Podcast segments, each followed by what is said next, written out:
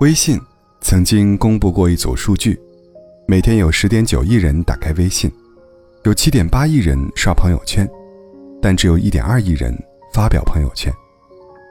曾经热衷于表达的我们，在生活的洗礼下，不再急于宣泄吐露，而是学会了默默消化。因为越长大越懂得，这个世界上没有真正的感同身受。就像《寒风吹彻》中。有句话所说的：“落在一个人一生中的雪，我们不能全部看见。每个人都在自己的生命中孤独的过冬。走在人生的旅途上，每个人都有自己的苦楚。受了多少的委屈，有多难受，除了你自己，没有人能感同身受。”知乎上有一个高赞提问：“你在哪一个瞬间？”情绪爆发过，有一位女孩的经历戳中了许多人的泪点。母亲节前夕，女孩一如既往的去公司上班。不同于往常的是，那天一大早，部门的一位女同事三番五次来找女孩，想要女孩跟她一起团购鲜花。女孩前后拒绝不下五次，最后被逼无奈，只好跟同事说，自己的妈妈不在了。女孩的母亲是去年不在的，从确诊癌症到离开，不到三个月。当时她请了长假，回去照顾母亲。单位里的人都知道。失去母亲后，女孩最害怕过母亲节，可同事听后却说：“不给妈妈买，可以给自己买呀。”女孩心态崩了，直接怼回去：“你有完没完？几十块钱的花，非得凑团买？”穷成这样就别买了呀。山不懂海的磅礴，海不懂山的沉默。失去母亲的痛没发生在同事身上，他无法理解女孩那一刻的悲痛。白岩松在《痛并快乐着》中说：“一个人的一生总会遇到这样的时候，你内心已经兵荒马乱、天翻地覆了。”可是，在别人看来，你只是比平时沉默了一点，没人会觉得奇怪。这种战争，注定单枪匹马。人生本就是一场孤独的旅行，你的世界下了雨，湿透的是你，着凉的是你，需要默默承受这一切的，也是你。世间的悲喜并不相通，其他人不能感同身受，也无法感同身受。跌倒了就爬起来，哭了就擦擦眼泪，累了就让自己休息一下。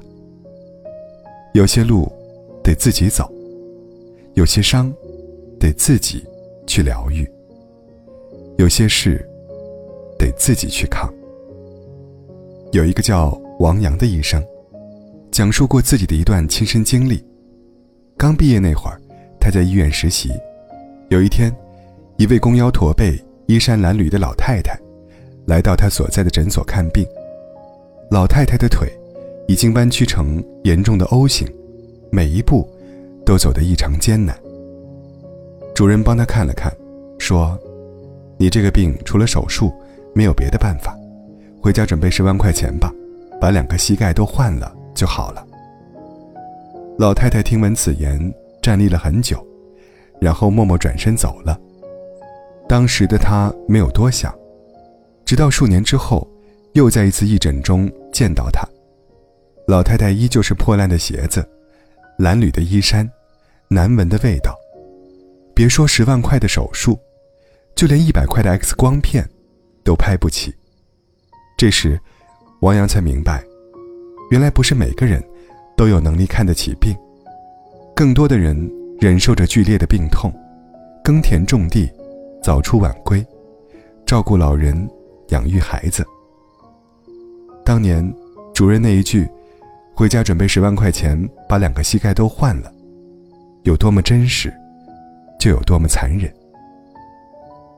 王阳说：“头一天晚上，我还想以晕车为由辞掉这次义诊，可后来明白，每一次义诊，都是一次自我救赎。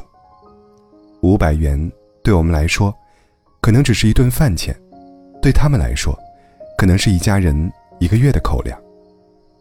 两千元，对我们来说，可能只是一个包包；对他们来说，可能是孩子一学期的学费。五万元，对我们来说，可能只是一次出国旅行；对他们来说，可能就是一次避免截肢的手术。曾经的我们年少轻狂，以为自己就是宇宙的中心，以为我们目之所及、手之所触、耳之所听，便是世界全部的样子。随着年岁渐长，经历渐增，才慢慢发现，在你我他之外，还有另外一个截然不同的世界。那里更多的是交织着汗水与泪水的平凡。和艰辛。了不起的盖茨比中有句台词说：“每逢你想要评论别人的时候，你就记住，这个世界上所有的人，并不是个个都和你的处境一样。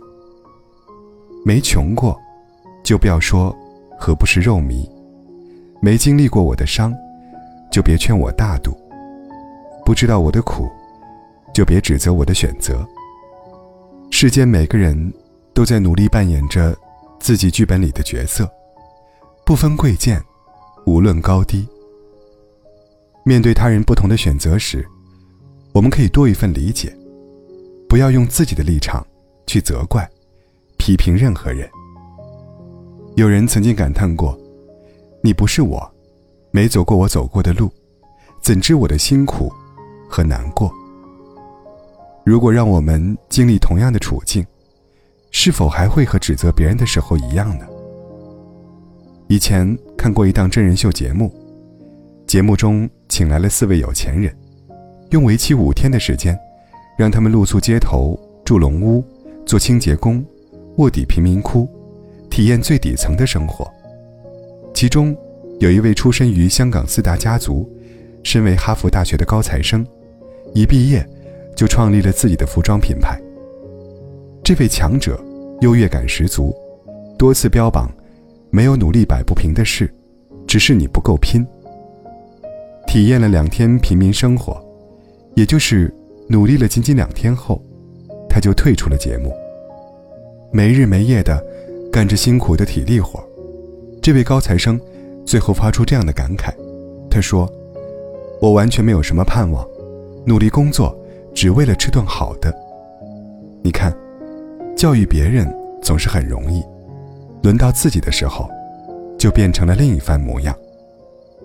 一个人最大的恶意，就是把自己的理解强加于别人，把所有的结果理所当然用自己的过程来解释，并一直认为自己是正确的。有句话说：“不要以强者自居，除非你活的。”像弱者一样站在高处，你自然看不到那些你不了解的人的生活。那些你眼中的弱者，有时候并不是他们不够努力，而是活着本就已经拼尽全力。下一次遇到跟你截然不同的人和事，请你花上十分钟换位思考：如果我是他，我会怎么想？如果我面临这样的处境？是否也会这么选择呢？不对他人的人生抱有偏见，也是一种美德。愿我们心里始终有一处柔软的地方，做一个温暖纯良的人。